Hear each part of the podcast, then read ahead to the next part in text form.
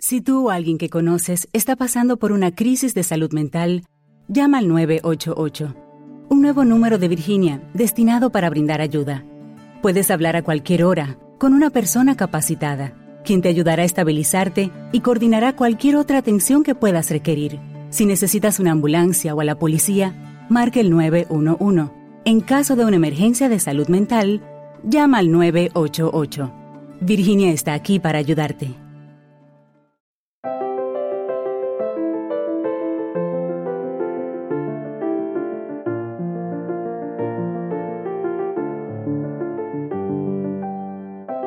Bienvenidos a Lactando, un podcast de Milcar FM sobre lactancia y crianza con apego, producido por la Asociación Lactando de la región de Murcia.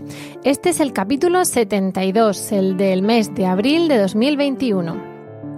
Hola a todos y a todas, yo soy Rocío Arregui de Lactando Murcia y hoy estoy acompañada por mis queridas compañeras Esmeralda, buenas tardes. Hola, buenas tardes. Por Raquel, buenas tardes. Buenas tardes y por Verónica. Buenas tardes, Verónica, ¿cuánto tiempo? Buenas tardes, ya tenía ganas de volver a compartir con vosotras. Claro, como, como veis, la pandemia, la conciliación y todo, pues hace que vayamos cambiando estas voces. Hoy veis que somos mm, más o menos las de siempre, ¿no? Tres, cuatro, pero tenemos un tema interesantísimo y para ello contamos con una invitada muy especial que es Almudena Pernas. Buenas tardes, Almudena. Hola, buenas tardes. Almudena Bernas es enfermera, es matrona y es IBCLC, ya sabéis que es consultora internacional de lactancia desde 2016 y está, pertenece al, al Hospital Virgen de la Risaca. Eh, vienes a, este podcast, bueno, muchísimas gracias por tu tiempo porque sabemos lo que, lo que te cuesta sacarlo y, combinar el trabajo, la crianza, la guardia de, 8, de 12 y de 24 que tenéis y, además a sacar huequito para nosotras, lo cual te agradecemos desde ya. Eh, el motivo por el que te hemos enganchado y has accedido gustosamente es porque queríamos em, comentar una, una noticia que es de, rabiosa actualidad, que es el primer banco de leche de la región de Murcia. Una gran noticia. una estupenda noticia. Y para, para, eso, claro, en otros, en otros podcasts hemos estado comentando para que sea un, un, banco de leche, ahora lo, lo, comentaremos, pero una de las cosas que decíamos era que Murcia, pues a pesar de ser un hospital de primer nivel y con esa tasa de, de embarazos y con esa tasa con UCI de neonatos y todo, pues no tenía un banco de leche. Contábamos con cierta ahora no lo defines tú mejor, una especie de pseudo banco de leche en Cartagena, en el Santa Lucía, que dependía a su vez del Virgen de las Nieves de Granada, ¿no? Sí, en el área 2 lo que hay lo que había desde el 2015 era un centro de captación de donantes, pero realmente esa leche que llevaban las mamás allí se trasladaba al, banco de leche Virgen de las Nieves donde se pasteurizaba. Realmente ¿Y ahí, era un ahí había acceso? ¿Eh? Sí, perdona que realmente era un centro, o sea, el Cartagena desde el 2015 en el área 2 es un centro de captación de donantes. Recibe esa leche de las donantes, pero la envían al, Hospital Virgen de las Nieves de Granada para pasteurizarla y después para los receptores se vuelve a mandar a, Cartagena para la utilización de, esa leche pasteurizada ya. Y ahí Era como centro de captación. Un, un, centro de captación donde había tenía derecho, estuvimos hablando de esto en el podcast con José Luis Leante, que es eh, bueno, pediatra, neonatólogo, mm, al que saludamos desde aquí afectuosamente. Además, estaba con nosotras en el proyecto de Mil Primeros Días, el que lleva la región. Bueno, pues eh, nosotras, como ya sabéis, que teníamos ese premio a buenas prácticas, pues estábamos como grupo de la estancia invitado y José Luis estaba también, el doctor Leante, en, responsable del área 2. Y nos contaba, pues, eh, quién tenía acceso, ¿no? El, eh, los, los neonatos ingresados, prematuros, con alguna enfermedad, con alguna necesidad en concreto de, de leche materna, si esta no era posible. Y, y bueno, quería empezar eh, claro, ahora tenemos la buenísima noticia que teníamos que comentar en este podcast de, ese banco de leche y quería empezar preguntándote, y bueno, mis compañeras, sé que estoy aquí, eh, precisamente con qué finalidad, por, por refrescar ¿no? y por recordar, con qué finalidad se está creando un banco de leche y quién tendría acceso a esos bancos de leche. Bueno, en principio, pues eh, la finalidad del banco de leche es ayudar a tantos prematuros que nacen en la región de Murcia, ¿no? Sobre todo para prevenir graves patologías como es la enterocolitis necrotizante, de la que se suelen verse afectados muchos de ellos porque a veces las mamás en los primeros días eh, les cuesta extraerse leche materna, entonces tienen que darle a esos prematuros eh, leche artificial, lo que hacía que, que tuvieran más riesgo de padecer la enterocolitis necrotizante. El hecho de que haya un banco de leche materna que se le pueda dar a esos recién nacidos prematuros leche humana de madre donada disminuye, o sea, eliminaría los casos de enterocolitis necrotizante primariamente. Podríamos decir que no se da la enterocolitis necrotizante en, en lactantes con leche materna. Claro, no, no se da. Se han hecho estudios y se sabe que la leche materna protege a ese intestino. Cualquier bebé que naciera tendría que tener esa necesidad de, prematuridad o de baja succión. De 32 semanas de gestación y después también puede ser algún, algún niño a término que esté ingresado con alguna patología también grave digestiva o cardíaca que pueda necesitar en ese momento también. Esto, bueno, entiendo que, que, por no entrar en los estudios que hayan demostrado que es mejor esa leche materna, incluso en bebés a término que tengan esa patología, creo que ahí, mientras tú conectas o no conectas, pues mis compañeras y yo podemos hacer un poco de, de hincapié en la idea, por lo que comentaba Almudena, de cuando a las madres les cuesta o no tienen leche los primeros días, ¿no? Eh, nos consta que uno de los mitos es el tema de la, de la subida de la leche tras una cesárea y a veces esos partos prematuros, bien por ser múltiples, bien por ser prematuros, se, se realizan por cesárea y además eh, nos encontramos con que mm, el estrés añadido a estar con un hijo ingresado en neo o incluso en ucineo, esa madre pues puede verse un poquito eh, afectada, ¿no? La producción, esa primera subida.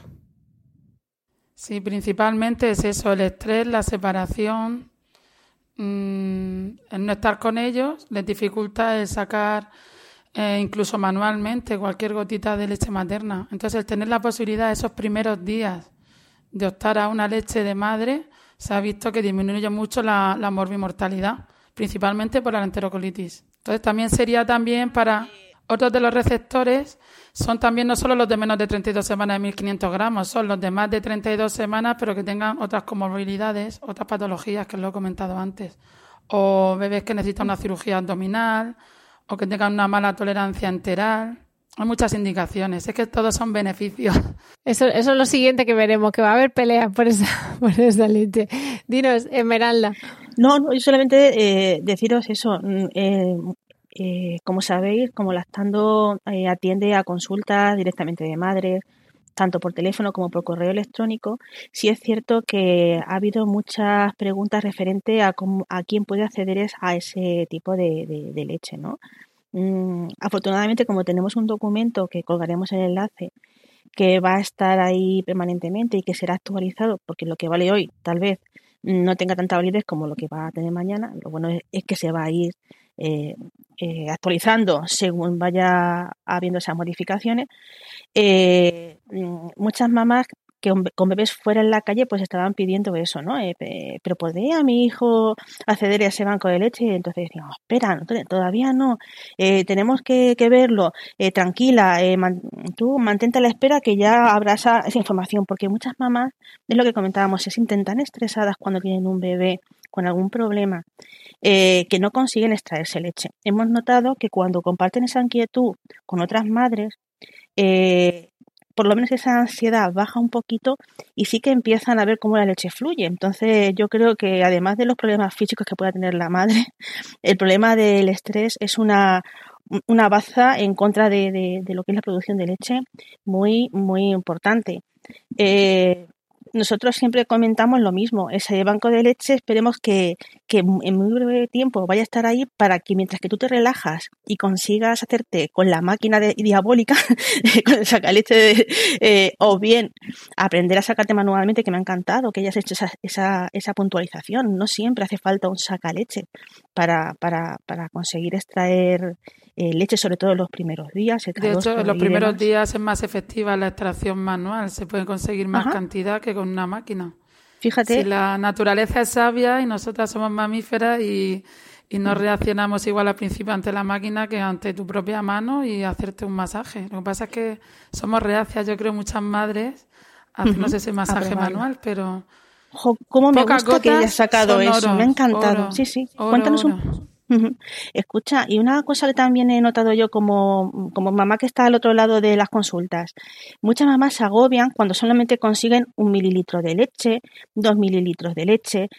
¿Eso es normal, Almudena, los primeros días, sobre todo cuando tienes un bebé prematuro? Claro, sí, sí. Y incluso en un bebé a término, los primeros días, ese estomaguito es muy chiquitito y un prematuro es que no necesita más que un mililitro, dos mililitros, muy poquito, muy poquito. Y de hecho, eh, aquí en el hospital lo que intentamos con esas mamás de grandes prematuros, que de hecho yo he ido a la habitación con ellas, es extraerle manualmente, enseñarle, adiestrarla, eh, sacar una gotita, la recogemos en una jeringuilla y eso mismo directamente se lo damos al gran prematuro, porque ayuda a, colonizar ese intestino. O sea que se almacena en una, en una jeringa. Que las jeringas además son de 5 mililitros y, no se llenan enteras, o sea que estamos hablando de cantidades pequeñísimas. Y de 2 mililitros y de 2 mililitros también. Son de 2 mililitros las que se utilizan para eso. Es que es por eso, para que se quede claro que la cantidad de leche que se espera en muchas mamás que van a conseguir dar leche en un futuro, que no tienen la toalla, que no se estresen, es de 2 mililitros. O sea que te dan un biberón de 180 y te agobia, pero no. Los primeros días hay que insistirle que es poquita, poquita cantidad lo que su bebé necesita, tanto un prematuro como un bebé a término. Eh, sí tengo que puntualizar una cosa, y yo sé que ha pedido la palabra Verónica, pero me voy a colar mm, mm, vilmente. Y lo digo como madre de un nene que ha estado en neonatos. Mi tercer hijo, afortunadamente, no fue a término, de hecho yo soy más bien de todos post término, pero pues tuvimos que ingresar. Y hay una mala creencia en cierto personal de se te corta la leche con el estrés, ¿no? Hasta el punto de que aunque lo mejor que hicieron allí fue mm, curar a mi hijo y dejarme estar a pesar del empeño de que me fuesen, que me fuesen, que me fuesen, que me fuese, hasta el punto ya de ser mm, impertinentes, eh, algunos, eh, otros maravillosos, eh, insisten mucho en el tema del estrés. En el tema del estrés, en que se te va a cortar la leche, en que no tienes leche, en que la realidad es que hay estudios que dicen que el estrés disminuye la, cantidad de leche. Y vamos, yo lo pude ver en mis carnes cuando dices es que yo vengo con una lactancia medio establecida, ¿no? Porque ingreso desde la calle y no sales, o sea, estás hasta ese punto tan bloqueada por una situación tan estresante. Pero meten tanto esa idea en la cabeza que yo pensé, madre el amor hermoso, si yo que es mi tercero y soy de lactando y llevo no sé cuántos años dando pecho, estoy aquí bloqueada, ¿qué no se hará con una pobre alma mm, que llega aquí de primeriza, con su primer hijo ingresado? Claro, entonces eh, yo quiero ahí romper una lanza a favor de que, de que el amor y la oxitocina pueden más que el estrés. Que una cosa es que el estrés afecte y que en esas circunstancias tan traumáticas podamos estar sacándonos apenas gotas de calostro o diciendo mm, vámonos de 10 minutos al lactario a buscar un momento de paz y a intentar esa gota o lo que sea. Y otra es que pensemos de verdad que se nos va a bloquear. O sea, como cuando las mm, abuelas nos, nos decían que se les cortaba la leche, ¿no? De los sustos. Pues no se nos va a cortar. Eh, tenemos que hacer un poquito más de hincapié, pero es que me, da mucho coraje porque me metieron tanta caña con el estrés que aunque decimos que no hay que hablar de las cosas personales, eso, eso te marca, ¿no? Y, y sí quiero dejar claro que el estrés afecta a la producción, pero eso no va a hacer que en ese momento ya tú no puedas jamás lactar y tu hijo se quede sin leche. Hay que, eh, y lo sabéis vosotras, eh, empoderar a las madres a su capacidad de amamantar, ¿verdad? Es que quizá hay que, hay que ayudarlas a que se relajen, no decirles que ya están bloqueadas por esta estresa, sino decirle, vete al lactario que ahí estás más tranquila y te sacas leche tranquilamente, o decirle, no te preocupes si has sacado poco, luego lo vuelves a intentar, y eso ayuda a relajar. A día de hoy no hay lactario ya, eso creo que ha desaparecido. Lactario lactario, sí que sigue existiendo en la planta de maternidad, en la cuarta, para las mamás, ¿vale? Sí que eh, eh, se dejó de usar lo que era el lactario en neonatos, para las madres propias de neonatos, que se va a volver a reabrir también ahora. Eso sí. Y una de las cosas con respecto a colación lo que ha dicho Rocío, eh, sobre todo yo incido en ella en que realmente no se corta la producción de leche, sino es el reflejo de salida, lo que es la salida, pero que la leche la siguen teniendo ahí.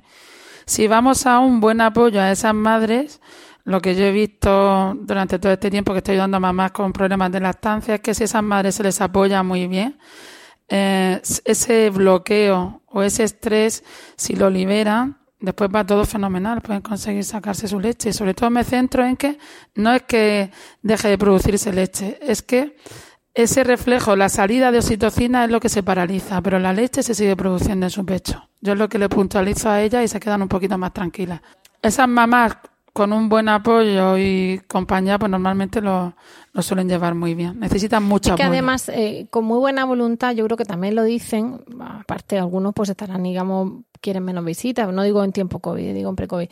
Yo sé que no es lo mismo un, un diagnóstico temporal de una estancia en neo menor a un mes que una estancia de tres meses. No es lo mismo un niño en neo que un niño en UCI neo. Es decir, que depende, ¿no? Pero claro, muchas veces eh, tanto matraca con vete, descansa, vete y come, vete y duerme, y vete y le doy un bibi, al final dicen, ¿me queréis dejar estar aquí conmigo? O sea, es que va a fluir esa oxitocina si yo me siento en esta butaca con el niño, más que si descanso, por mucho que el descanso sea fundamental y más en una recién parida. ¿no? Bueno, me he desviado, pero es que lo del estrés es una cosa que me, que, me tenía que salir. Eh, Verónica, te has pedido la palabra antes y me he colado. Cuéntanos. Bueno, a ver, te has colado y, en eso estamos, en hablar, ¿no? Pero es que lo que tú hablas del, estrés, eh, a mí me gustaría hacer una puntualización, porque cuando vienen nuestras abuelas a decirnos, te llevas un batacazo y se te corta la leche, eh, recuerdo un, en un congreso que compartí con alguna de las que están hoy por aquí, muy, muy ilustrador, eh, hablaron de la antropología y claro, es que no es lo mismo el disgusto que recibían nuestras abuelas o nuestras bisabuelas, que en muchos casos el marido se había ido y no sabía ni siquiera que la mujer estaba embarazada, los disgustos que recibían ellas no son los disgustos o el estrés que tenemos hoy en día, ¿no? Cuando el tráfico te sube la presión, nada mejor que una buena canción. Cuando las noticias ocupen tu atención, enfócate en lo que te alegra el corazón. Y cuando te sientas mal, un buen médico te ayuda a sanar. Sabemos que mantener tu salud es tu prioridad, también es la nuestra en Kaiser Permanente, donde trabajamos juntos para cuidar de todo lo que tú eres. Kaiser Permanente, para todo lo que tú eres. Kaiser Foundation Health Plan of the Mid-Atlantic Stay Inc., 2101 East Jefferson Street, Rockville, Maryland 20852. ¿Te preocupas por tu familia? Entonces, ¿por qué darles solo huevos ordinarios cuando pueden disfrutar de lo mejor? Eggland's Best, los únicos huevos con ese delicioso sabor fresco de granja, además de la mejor nutrición, como 6 veces más vitamina D, 10 veces más vitamina E y 25% menos de grasa saturada que los huevos regulares, además de muchos otros nutrientes importantes. Así que, dales los mejores huevos. Eggland's Best. Mejor sabor, mejor nutrición, mejores huevos. Es cierto que el estrés nos estresa a todos, pero es que no hace falta que un bebé sea neonato para estar sufriendo por él, porque un bebé a término, pues esa madre no ha conocido una desgracia mayor y también le supone un trauma y una dificultad el, acercarse a lo que ella quiere. Entonces, Almudena ha nombrado una cosa que me ha parecido maravilloso para reforzarlo, ¿no? Eh, que es mucho más efectivo una extracción manual que una máquina. no solo porque el poder lo tenemos en nuestras manos, que con nuestras propias manos ya podemos hacer esa extracción de esas gotitas necesarias, no los 180 mililitros, no el super biberón, ni el super vaso, ni, ni la botella de dos litros, ¿no? Como cuando hablamos, hace falta beber, bebe un trago, no te tienes que beber dos litros cada vez que tengas un poco de sed, ¿no? Entonces, con respecto a la necesidad de estas mamás a la hora de, darle algo a los bebés, la importancia de esas gotitas, de esa pequeña cantidad, y, hacer esa, gran eh, introspección, ¿no? De valorar más una a sí misma que no cualquier máquina. A veces nos pasa en las reuniones que la madre dice, ¿y qué hago? Pues a veces el simplemente estar, como decía Rocío, estoy más a gusto aquí tumbada con mi bebé cerca que yéndome a mi casa sufriendo por ese bebé, ¿no? A veces hay cosas que nos estresan más el hecho de pensarlas que llevarlas a cabo. Y, una buena información mm, lo es todo, ¿no? A mí, hoy Almudena ha nombrado dos o tres cosas que yo creo que a las cuatro que estamos aquí como madres dando apoyo a otras madres es fundamental. El que confíe una madre en que va a poder, que, que no se corta la leche del tirón, que no es que te den un disgusto, que el repartidor de Amazon llega más tarde, no es lo mismo a que lleves meses sin recibir una carta porque no sabes nada de, tu pareja, ¿no? O sea, es que hay, que contextualizar un poquito lo que vivimos, eh, en, de qué contexto viene, esos mitos que decimos siempre, los, famosos mitos de la lactancia, ¿no? Pues qué bonito que ahora llegue una ayuda, que podamos contar con un banco de leche, que, que la madre que quiera aportar pueda hacerlo. Con poco que pueda aportar se hace mucho con poquito, poquito que pueda aportar se hace mucho. Claro, esa es la, parte que te íbamos a preguntar, a Modena, porque tú ahora mismo estás de responsable de captación, ¿no? De las donantes, sí. Pues entonces entendemos que esto además es eh, bilateral, bidireccional, que tenemos unas madres que tienen derecho a esa leche.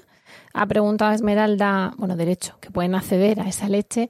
Ha preguntado Esmeralda si madres de fuera del hospital, de niños ya nacidos a término y todo, podían tener acceso.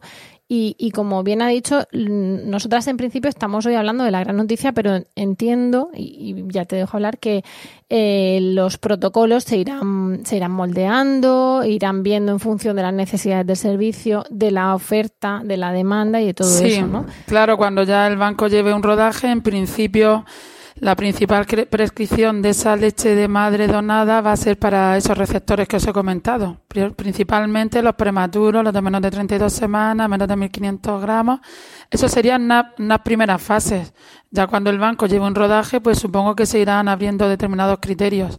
En principio, como, como madres que pueden ser donantes, pues cualquier madre, ¿qué criterios deben cumplir? Cualquier madre adaptante en este banco, de tiene que nutrirse de, madres que donen, ¿no? Sí, pilar básico y fundamental es que son las donantes. Las mamás sin, lactantes. Sin las donantes, sin vosotras, no, podemos hacer no tenemos banco. De hecho, estamos llegar a más niños, llegar a más niños cuanto más, más cuanto más madres donen. Ahora mismo solamente estamos eh, para empezar a arrancar lo que necesitamos es eso, ¿no? Almudena, empezar a donar, porque si no se dona, mm, tampoco se puede mm, dar leche a esos bebés, ¿no? No tenemos leche que, darles. Claro, pero quería dar una buena noticia porque ya nosotros en el banco ya tenemos cinco litros y pico de leche. ¡Jo! Eso se merece un aplauso. Bueno, para, para, veis que estamos hablando de, de, dos mililitros a los bebés, o sea que cinco litros es muchísimo, ¿no? Aunque haya que ir dándoles poco a poco. Claro, porque los grandes prematuros esos primeros días toman muy poquita cantidad. Es una noticia estupenda. Y vamos a ver, ¿y las donantes qué tienen que, eh, qué, qué, mujeres son aptas para, para donar? Esto, ¿qué requisitos se, se piden? Pues en principio el, empezar a poder donar se ha establecido una, el que sea antes del año de vida de su bebé, antes del año de vida, que empiecen a donar, y en principio no hay límite de seguir con la donación. Ese margen se ha establecido principalmente porque se ha visto que, que los, los grandes prematuros lo que necesitan es una leche materna principalmente más rica en proteínas y en calorías, que sobre todo es en ese primer año de vida, ¿vale? Entonces, esa primera captación como donante sí que estamos llamando principalmente a las madres que tienen hijos de hasta el año de vida, ¿vale? Porque si se nos ha dado el caso de mamás, lógicamente, que tienen hijos que están siguiendo lactando pues con cuatro años, con cinco años, con seis años, que está estupendo, que quieren donar, pero en principio ahora mismo los criterios que se han, se han establecido ahora mismo no incluye esas mamás como posibles donantes. ¿Vale? Pero eso no quiere decir que en un futuro, claro, porque de hecho en otros bancos pusieron unos márgenes más menos márgenes y han ido ampliando conforme han visto que conforme va pasando el año también tienen más proteínas y calorías, que no son todos los casos. Y una pregunta, eh, una mamá que se tome un par de cafés, mi caso, o una mamá, que no es mi caso, que se tome una cervecita, por este mito mal, mal sabido de que con la cerveza sube mejor la leche, que es un mito, ¿vale? No estoy diciendo que eso sea así, pero si te tomas una cerveza, aunque sea cero cero, o si eres fumadora, yo no fumo, nunca he fumado, eso puede afectar a las mamás en la calidad de la leche, por así decirlo, a la hora de donar? Para seleccionarla como donante, sí, porque de hecho en esa consulta que tengo yo con ellas, para captarlas, yo las llamo telefónicamente, quedo con ellas, le hago una entrevista de sus hábitos de vida y de salud. Y ahí en esa entrevista es cuando, por ejemplo, les pregunto pues si tienen alguna enfermedad, si han padecido alguna enfermedad crónica o toman algún medicamento ¿Vale? Entonces, en esa entrevista lo que veo es que sea compatible con la donación. Por ejemplo, en cuanto al café, pues no se deben tomar más de dos cafés al día, ¿vale? O bebidas con cafeína, test también. Eh, no deben fumar, ¿vale? No, no se puede beber. ¿eh? También les preguntamos detenidamente por productos de, de herboristería, ¿vale? Porque hay muchos productos, como has comentado, incluso que se toman como galactogogos, ¿vale? Aunque no sea demostrar el efecto como galactogogos, en esos casos, pues también le hablo de la página web de lactancia y comprobamos que sea compatible. Si es compatible con la lactancia, con la leche materna, también es compatible con la donación. Vamos a recordar aquí al Mudena que tenemos un, un podcast sobre medicamentos y lactancia y que, y que esto que estás contando tú de las infusiones, sobre todo es por las falsas infusiones de anís para los gases y de, y de hierba de San Juan y de cosas de esas que la gente se toma sin saber que pueden influir más en una lactancia que quizá un antibiótico, ¿no? Que enseguida hablan de cortar la leche con... Son estrogénicas y afectan al bebé. Hay que tener en cuenta que esta leche va destinada a grandes prematuros que son muy vulnerables. Entonces, por eso en esta entrevista hacemos esa esa selección. De hecho, por ejemplo, si tiene alguna enfermedad sistémica pero controlada y que no está en brote y que sus medicamentos, por ejemplo, son compatibles con la donación, en principio puede donar. Yo sobre todo insisto en la entrevista si hay algún cambio en su estado de salud que nos debe informar a un correo que también viene en el protocolo que está publicado en Murcia Salud y eh, se pone en comunicación con nosotros porque puede ser que una donante sea aceptada como donante y en un momento determinado viva un proceso que dificulte la donación.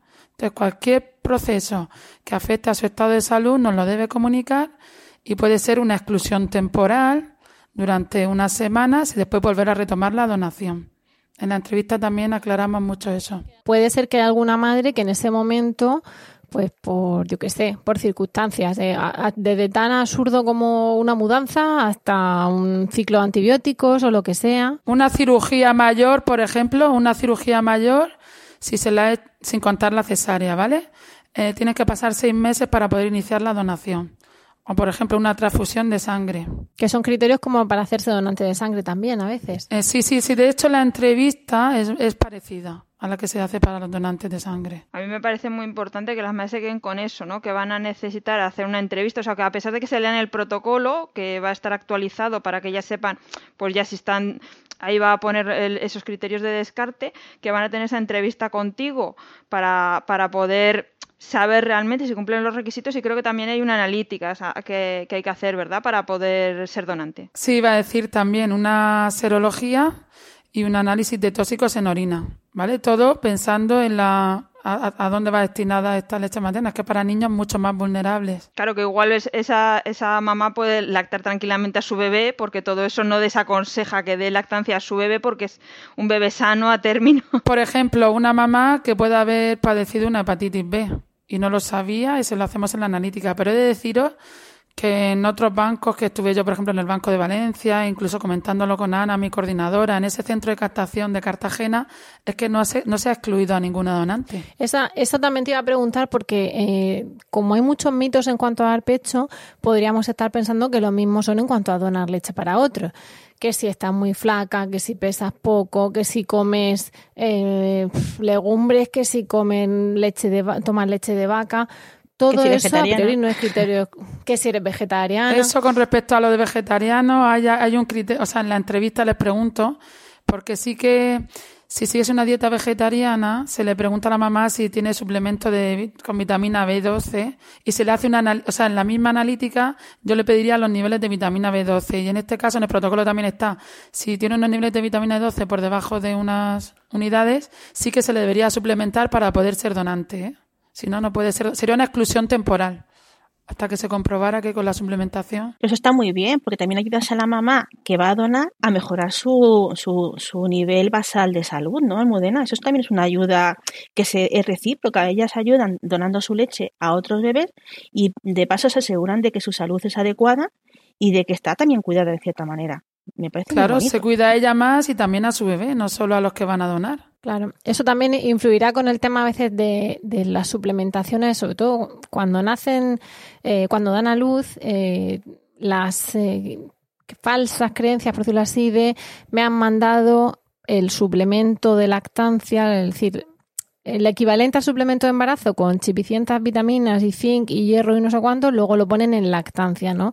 Y ya está indicado que con una dieta equilibrada y salvo carencias específicas, pues véase una anemia que te tengan que suplementar de hierro, a priori solo haría falta suplementar con yodo y en ciertas circunstancias. Entonces quizá esa madre también, eh, como dice Menalda, podría... Eh, tener cierto asesoramiento a la hora de decir, no, mira, pues come de esto, de esto, de esto, como come de todo, o vive normal y suplementate con yodo porque además vas a donar. O, no sé, que, y de hecho aprovecho esa entrevista para, para hacer todo eso y también se le pregunta no solo por los hábitos de salud, también pues el trabajo, donde trabaja, por si tiene que tomar alguna medida más de precaución, ¿vale? O si se le puede ayudar en darle el, permiso este de riesgo de, de lactancia, por ejemplo. Depende de dónde trabaje la mamá. Cuando el tráfico te sube la presión, nada mejor que una buena canción. Cuando las noticias ocupen tu atención, enfócate en lo que te alegra el corazón. Y cuando te sientas mal, un buen médico te ayuda a sanar. Sabemos que mantener tu salud es tu prioridad, también es la nuestra en Kaiser Permanente, donde trabajamos juntos para cuidar de todo lo que tú eres. Kaiser Permanente, para todo lo que tú eres. Kaiser Foundation Health Plan of the Mid-Atlantic Stay Inc., 2101 East Jefferson Street, Rockville, Maryland 20852. Hola, buenos días, mi pana. Buenos días, bienvenido a Sherwin Williams. ¡Ey! ¿Qué onda, compadre? ¿Qué onda? Ya tengo lista la pintura que ordenaste en el ProPlus app. Con más de 6.000 representantes en nuestras tiendas listos para atenderte en tu idioma y beneficios para contratistas que encontrarás en aliadopro.com. En Sherwin Williams somos el aliado del PRO. Qué curioso que esto, bueno, tenemos idea, tenemos una idea más de tratar este tema el tema de los tóxicos en, la lactancia, ¿no? Y qué curioso que para alimentar a nuestro propio hijo, en un momento dado no no que no nos percatemos, sino que no tengamos la opción de, de, cambiar el sitio de trabajo, de que alguien nos diga, oye, que esto así no se puede, ¿no? Y, y, que tú tengas que plantear, oye, para ser donante, a ver dónde trabaja. Es decir, esa, esa percepción del riesgo parece que en el embarazo está y en la lactancia no. Sí, a lo mejor de tener una zona bien ventilada, en sitio donde trabajes. Y de hecho, si nuestra, bueno, la idea es que se la, si depende del trabajo que me diga dónde trabaja, se puede hacer una historia clínica medioambiental más detallada, que lo haría mi compañera Estefanía, de la Unidad de Salud Medioambiental, ¿vale? Que es neonatóloga y le puede ayudar con respecto a ese informe para esa baja a lo mejor de riesgo de lactancia. Una cosa que nos ha llamado muchísimo la atención desde Lactando es que habéis sacado todo ese trabajo adelante en una pandemia, ¿vale? Es flipante, es que mm, si os merecíais un aplauso solamente por el hecho de seguir adelante con esto, hacerlo en, un, en una situación tan complicada para toda la población en sí, pero sobre todo para lo que es el, grupo de los, de los sanitarios a todos los niveles, es una magnífica noticia. Es un esfuerzo increíble que es que, vamos, tenemos que agradecerlo encima con valor añadido, como digo yo. Eso, ¿cómo afecta a la hora, cómo os ha afectado a la hora de iniciar el banco de leche? ¿Habéis tenido que tomar alguna medida más? Yo sé que todo se va a ir reajustando, que lo que vale, lo que vamos a decir hoy a lo mejor tiene menos validez el día de mañana y de ahí la importancia de mirar con frecuencia ese enlace oficial, oficial, no ninguna cosa rara, sino oficial, el del banco de leche de, Murcia, ¿de acuerdo? Pero, ¿cómo lo habéis vivido vosotros? ¿Cómo, ¿Qué os ha supuesto? ¿Habéis tenido que tomar alguna precaución extra, alguna cosa? Deciros un poco por, lo que, todo lo que has dicho, Esmeralda, es que, bueno, en esto del banco de leche se lleva trabajando un montón de años, mucha gente, que a lo mejor si empiezo a enumerar me quedo, bueno, sin palabras, pues desde hace un montón de años. Yo creo que cuando ya empecé yo en el 2013, yo en el apoyo a la lactancia con lo del banco de leche. Y fijaros, del 2013 hasta ahora, la cantidad de gente que ha estado impulsando este proyecto. Yo, de hecho, llevo aquí en la, para el banco de leche liberada del paritorio desde noviembre, desde noviembre, que yo pensaba, bueno, ya está abierto el banco, ya está abierto el banco y todos estos meses pues están siendo de, de preparación, de, de reajustes, de, de protocolos, de cómo hacer los circuitos a nivel hospitalario. Tenéis que tener en cuenta que este es el único banco de leche, yo creo a nivel, a nivel mundial, que tiene una pasteurizadora, por ejemplo, para biberones de cristal que no son de plástico, por ejemplo. Todo eso pues eh, supone una serie de reajustes a nivel hospitalario de, tener biberones de cristal que tienen llevado un circuito, a esterilización, las tapas. Entonces, poco a poco, poco a poco, mucho trabajo, mucha gente implicada, mucha gente implicada y muchos servicios que entran en juego. Neonato, sucio neonatal, la maternidad, la importancia de los grupos de apoyo sin vosotros, sin las madres donantes. O sea, son. No es una cosa de, dos días, no. Estamos hablando de que hace muchísimos años que, que lleváis trabajando en este proyecto tan bonito y tan necesario, ¿no? Eh, te he oído hablar de cristal y de plástico. Eh, ¿Tenéis alguna sugerencia que hacernos en ese aspecto? Eh, ¿Hay alguna cosa que tengamos que tener en cuenta las mamás? Sí, por ejemplo, porque sí que se ha dado el caso ya y van a llamar muchas mamás, por ejemplo, que lógicamente en casa, por problemas de almacenamiento, suelen congelar leche en bolsitas de plástico, ¿vale? Entonces, como el hecho de que aquí la pasteurización se hace con, con botes de cristal, ¿vale? Eh, cuanto más trasvase de leche se hace de la leche materna de un recipiente a otro, hay más posibilidad de contaminación. ¿vale? Entonces hay que tener en cuenta que en esa leche que, que vamos a pasteurizar se hace un análisis microbiológico pre-pasteurización y post-pasteurización. Entonces, claro, para eliminar la menor cantidad posible de leche posible para que se pueda administrar a un receptor, debemos evitar esos traspases. Entonces, ¿qué pasa? Una mamá que tiene en su casa mucha leche y quiere donarla. En principio, debería estar recogida en tarros de cristal, que son los que les damos aquí en el banco, ¿vale? Tendría que ser recepcionada en el banco antes de que pasen, o sea, más de cuatro semanas desde que se la extrajo, porque nos han pasado ya alguna donante, alguna mamá que nos llama diciendo, oye, mira, que tengo leche congelada que quiero donar. Digo, ¿desde cuándo es? Pues de hace tres meses. En principio, claro, hay que entender que esa leche está en un congelador, en un congelador que no tiene unos registros de temperatura, como puede tener el, del banco, que tiene un control para eso, que si hay un problema, una catombe en el hospital, saltan las alarmas. Tenemos un plan de contingencia que ha hecho muy bien mi compañera Carmen, la bióloga del banco, en donde tenemos que mover, movilizar esa leche para que no, no haya ningún problema ni se descongele. Sí, que no se rompa la cadena de frío. Sí, claro. Entonces, todas esas cosas, en principio, el que la madre quiera hacer una donación puntual de leche que tiene congelada en plástico, en principio no se puede recepcionar para el banco. Bueno, nosotros siempre animamos a las mamás como otra opción más a tener muy en cuenta el cristal. Es una cosa que venimos trabajando durante bastantes años porque, bueno, pues nos gusta actualizarnos. En un principio me acuerdo que hace ya bastantes años eh, se decía que el cristal no era bueno porque se quedaban pegadas las partículas de la leche al cristal, sobre todo las inmunoglobulinas. Luego se vio que eso no era del todo cierto. En fin, que también hay mucho mito alrededor del cristal y como que se le dio un poco más de auge al plástico como que era más novedoso y estaba mejor preparado para recolectar leche. Cosa que a día de hoy creo que es discutible y más después de lo que nos has contado. Claro, y de hecho es que la pasteurización, que es eh, ponerlo a 60 grados en muy poquito tiempo, al final el, el efecto de ese calor en ese plástico es mucho, vamos, peor que en el cristal. Entonces, Almudena, para las mamás que nos están escuchando, eh, ya lejos de plantearse si como donantes de leche o no, porque bueno, ahí tenemos oyentes de todo tipo, eh, esa duda que le puede entrar a una madre, eh, entonces yo cómo congelo a partir de ahora, en bolsitas, en plástico, en botes, eh, aunque no sean, ya has, dicho que para el banco de leche los, los botejitos que vosotros aportáis, pero si es para una mami en su uso cotidiano en casa, ¿recomiendas también el cristal? Recomiendo más el cristal, sí. Se recomienda más el cristal, pero claro, yo entiendo. De hecho, también dentro de las bolsitas, aparte que tienen que estar libres de bifenola, hay unas bolsas que son de doble capa, que son mejores, ¿vale? Que no se rompen, no se perforan con tanta facilidad. Sin más que nada, también es por la posibilidad de contaminación.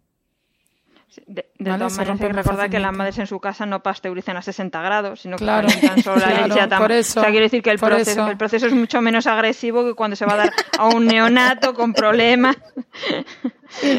y que luego hay también el espacio físico, ¿vale? Porque normalmente...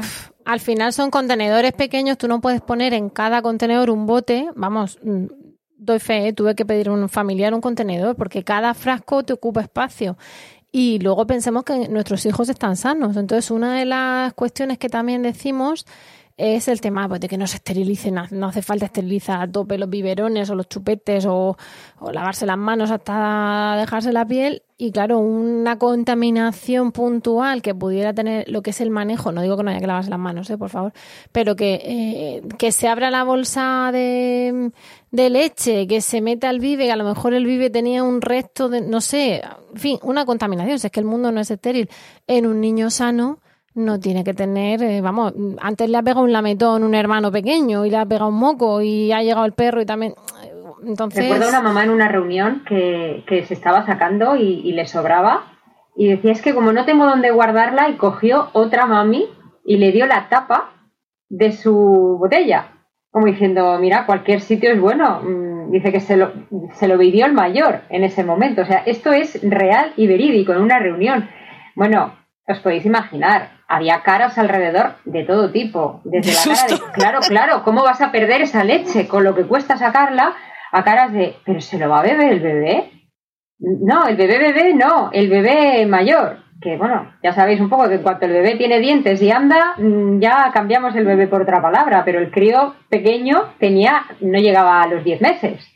Entonces, pues bueno, me ha venido a la mente ese momento de decir, más vale aprovecharlo, ¿no? Como cuando dice una madre, es que no tengo bolsas donde almacenar. No, mujer, tienes tarros. Pues al baño María, como toda la vida, un tarro, si se lo va a beber tu hijo en unas horas, que tampoco lo vas a mantener, como estábamos hablando antes de tres meses, ¿no? A colación de lo que habéis dicho, bueno, en el caso, como ya os he dicho, lo del para el banco de leche, que es para los niños más vulnerables, sí que a las mamás les doy bastante información eh, cuando vienen esa entrevista con respecto a cómo producir un mayor volumen de leche, les hablo de la extracción manual, no solo de la extracción con saca leche, cómo puede ser esa extracción mejor si la hacen doble, ¿no? Para conseguir más cantidad de leche.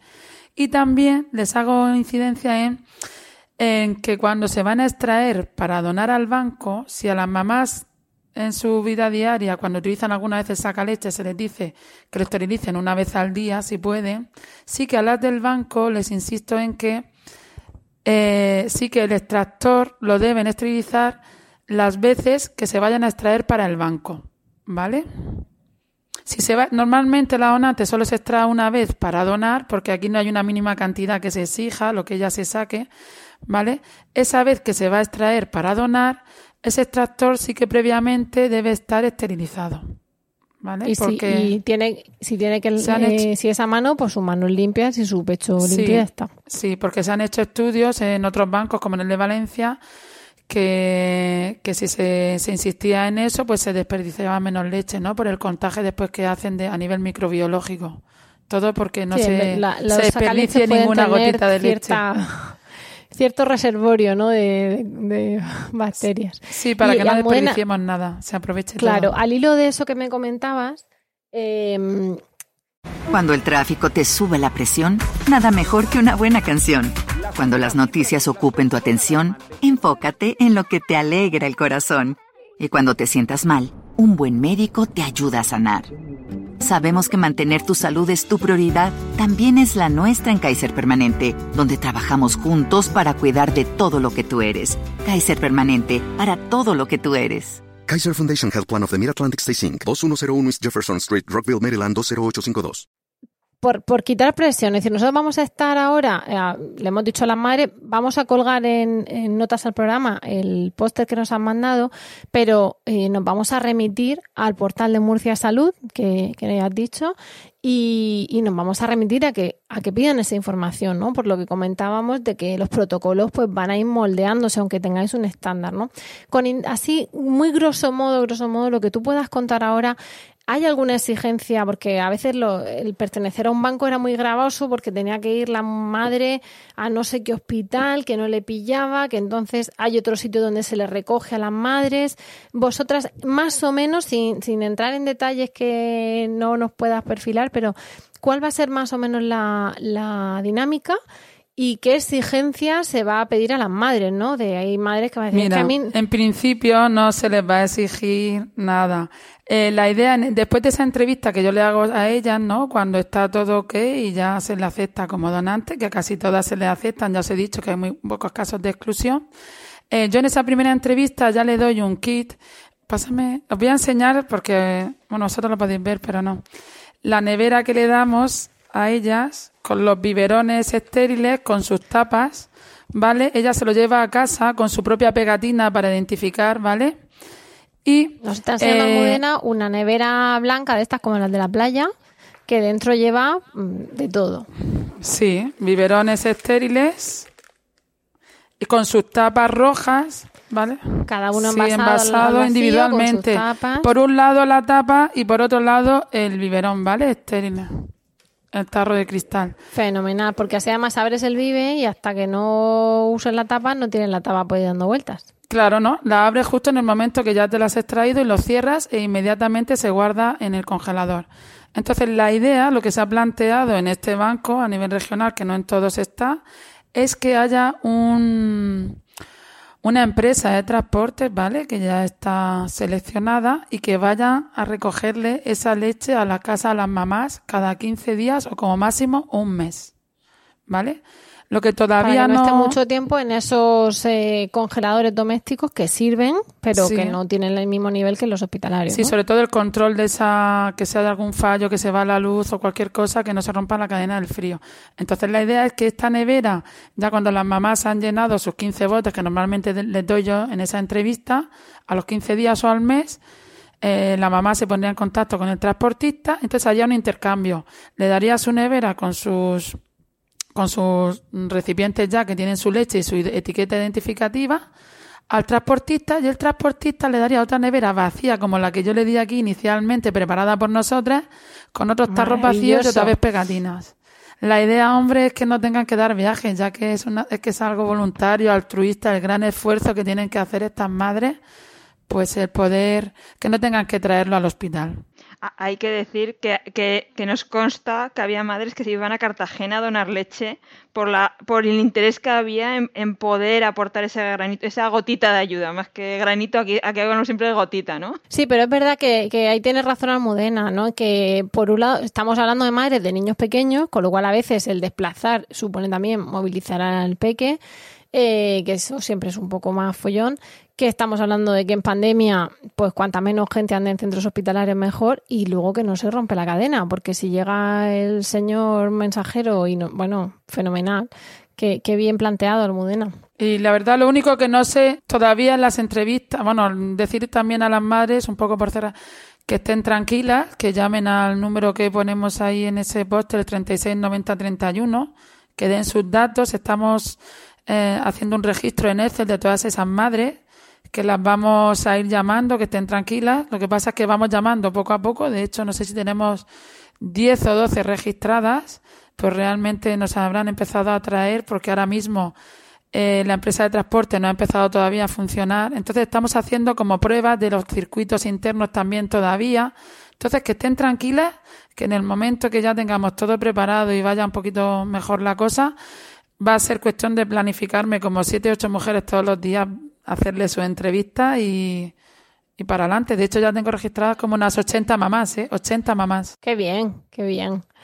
Pues que mientras no llamáis a esas madres o a cualquier madre que esté interesada, eh, tenemos que pensar que esa leche la pueden congelar para sus propios hijos para el futuro. Es decir, que la leche normal de un niño a término eh, eh, dura hasta seis meses en un congelador doméstico. Si se pone al fondo, no se va la luz y no viene una hecatombe que haga eso, que, se pierda el, suministro eléctrico. Pero a priori la leche aguanta seis meses en un congelador doméstico. Y en seis meses da tiempo a hacer mm, muchas cosas con esa leche. No, no vamos a entrar en esta época porque ya lo hemos hablado en otros.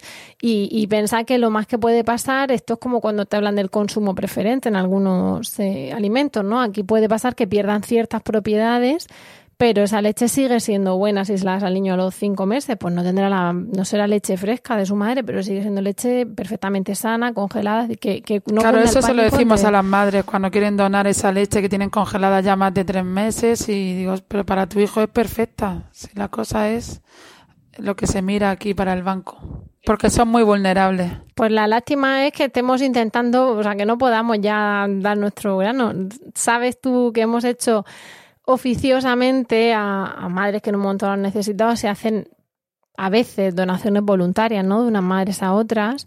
Eh, pues recientemente hemos tenido una madre que mientras no conseguía le estaban dando amigas suyas, ¿no? Y eso es un gesto maravilloso, una especie de, de hermanamiento de leche precioso, pero es verdad que se está institucionalizado y sabes que hay unos controles sanitarios que además repercuten en la salud de la, de la donante, pues es maravilloso y que, y que va para niños especialmente vulnerables. Es, es algo fantástico.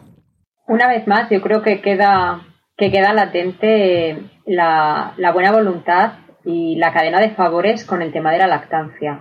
Cómo eh, una mano, eh, ayudar a otra madre se siente realmente agradecida y, ese favor se devuelve. Esas madres que tienen esa leche dicen, como sé lo que he pasado, para que otra no pase lo mismo. Y, con esto que, estaba, que acabáis de contar, yo, para mí por lo menos vuelve a dejar latente el, el buen hacer, la buena voluntad y, esa cadena de favores que solemos decir más de una vez, ¿no? Sí, de hecho, la mayoría, muchas donantes partirán, parten de neonatos. De hecho, la primera donante que habréis visto por el Facebook, ¿no? Se hizo una foto. sí, ha salido una imagen con la foto, sí. Ella no fue, sus hijos no fueron receptores porque por suerte fue una de las madres que, que ella sí que se podía sacar desde el principio. A pesar de, al principio se sacaba muy poquito, me acuerdo que cuando yo estuve con ella, eh, le ayudé a, lo que decíamos antes, ¿no? A liberar esa tensión, esa emoción, la abracé, estuvo llorándome un rato. Me acuerdo que a partir de ese día empezó al día siguiente a salirle mucha más leche, le salía pero poquita. Y como esa mamá de gemelos de, de 30 semanas, pues ha querido ser la primera donante. Dice, soy donante de sangre, donante de médula y quiero ser donante de leche con poquito, con lo poquito que le sobra de lo que le sigue dando a sus hijos. ¿eh? Bueno, Almudena, tú, no sé si sabes, pero hay muchos podcasts en los que acabamos llorando, ¿no? Sí, yo, yo, y aquí, pues, como sigamos, así, como sigamos ese camino, vamos a ir en la línea editorial que, que los pelos ahora. Mira la que ibas a decir. Estoy con las donantes y cuando vienen, yo el otro día la primera mamá que vino y hasta Carmen se puso a llorar, la bióloga del banco. Mm. Pues es que yo tenía dos preguntas. Yo es que soy muy preguntona. Entonces, claro, es lo que pasa. Tengo mucha inquietud por ahí latente. Eh, la primera eh, es mm, si la mamá no consigue sacarse con la, con la técnica Marmet, con la manual, pero quiere donar leche y no tiene aparato en casa porque para su hijo no necesita hacer un banco de leche casero propio, ¿cómo lo puede hacer? Eh, ¿Vosotros le ayudáis a conseguir un sacaleches para que lo utilice para este fin o cómo lo gestionáis? Eso es lo primero. Eh, ¿Te refieres a una madre de, que, de la maternidad, ¿no? Que ha dado a luz. No, eh, ahora mismo una mamá que esté fuera, que ya no esté ingresada y que quiera donar leche, ¿cómo le facilitáis sacaleches vosotros o cómo lo hay un servicio de préstamo de sacaleches que también lo pone ahí en el, protocolo. Eso sí que desde el principio se ha planteado, ¿vale? Y de hecho también hemos reabierto también la posibilidad de prestar también sacaleches cuando esas mamás tienen el otras madres tienen el niño ingresado en neonatos o en la UCI neonatal porque recién paridas las pobres van a veces a, comprarse sacaleches agobiadas y a lo mejor todavía tienen que, eso, pues están nerviosas, están con el nacimiento de su hijo, entonces también se le está prestando. Nosotros, de hecho, a nuestras socias del grupo eh, tenemos un servicio de préstamo y de cesión de sacaleches, tanto normales eh, como de hospitalarios. Es un servicio que, que, mamás que han tenido bebés muy pequeños ingresados han podido eh, disfrutar de ello y la verdad es que nos han dicho, la experiencia que tienen estas mamás con ese tipo de, de servicio es de bastante Mm, liberar presión, liberar un poco de, miedo y de susto. Tenemos ahora mismo uno en ellos en sesión eh, de una mamá con un bebé con necesidades especiales, que es su sexto hijo, y la, sí, sí, tengo cierta relación con ella, ¿no? Eh, porque la estoy intentando apoyar en la distancia, y me dice eso, que el usar un, un extractor normal y corriente a usar un hospitalario, de índole hospitalario, eh, el poder sacarse con uno doble, el poder sacarse en menos tiempo, ha hecho que sea mucho más sencillo para ella cuidar de su hijo más pequeño como del resto de sus hijos, ¿no? Que te quiere decir que es una, una cosa que ha liberado bastante la carga a la mamá a la hora de, alimentar. y otra cosa también... Sí, he derivado mucho a vosotras para lo del alquiler de saca leche. sí, doy fe. Somos una simbiosis. sí. Estamos encantadas de poder ayudar. De hecho, Arisaka nos ayudó a la hora de movernos y demás, cuando teníamos que recoger ese tipo de, durante el confinamiento y demás, para poder recoger las máquinas que teníamos, poder llevarlas a las mamás, fue una de las cosas que en lo que Arisaka nos ayudó, ¿no? A, dar la cara por nosotras, por así decirlo, a la hora de movernos, porque realmente para poder apoyarnos en ese aspecto también necesitamos nosotros un poco de, de ayuda, un poco de simbiosis, como estábamos diciendo antes. Esa era una de mis preguntas. La otra prometo ya callarme, eh, referente a lo, emotivo y, demás.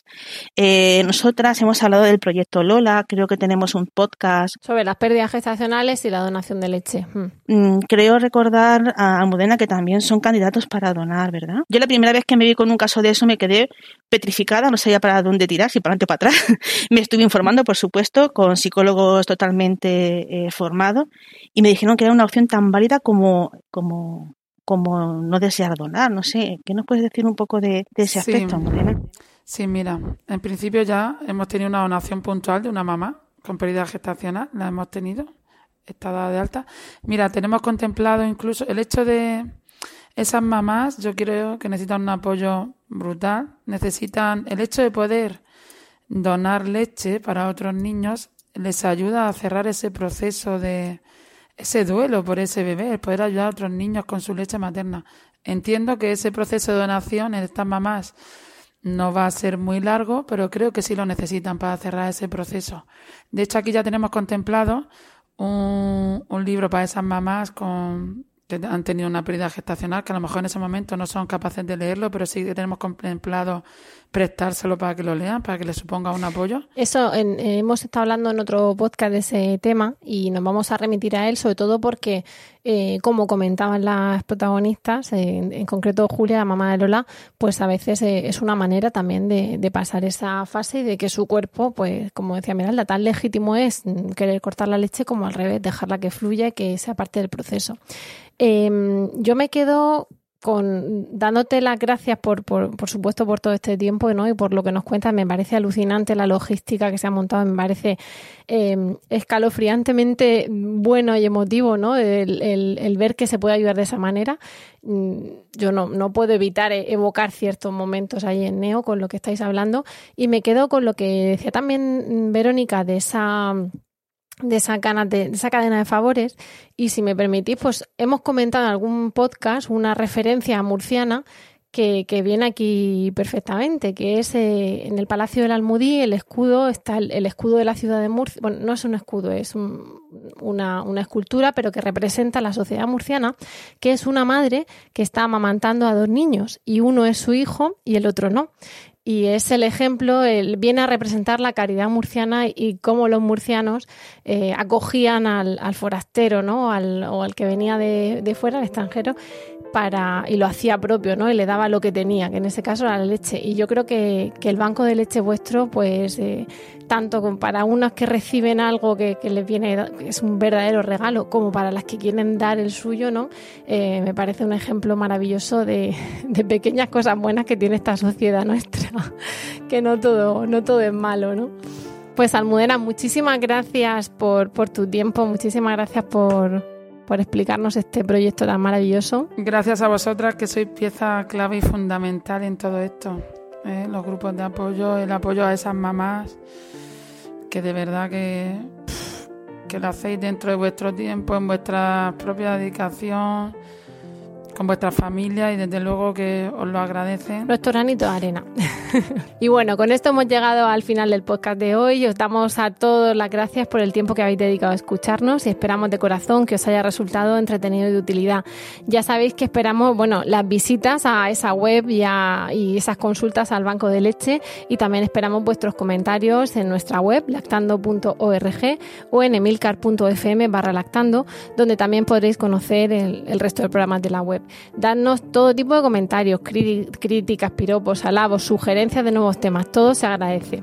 Y bueno, con eso nos despedimos, ahora sí, hasta el próximo programa y os deseamos, como siempre, mucho amor y, mucha teta.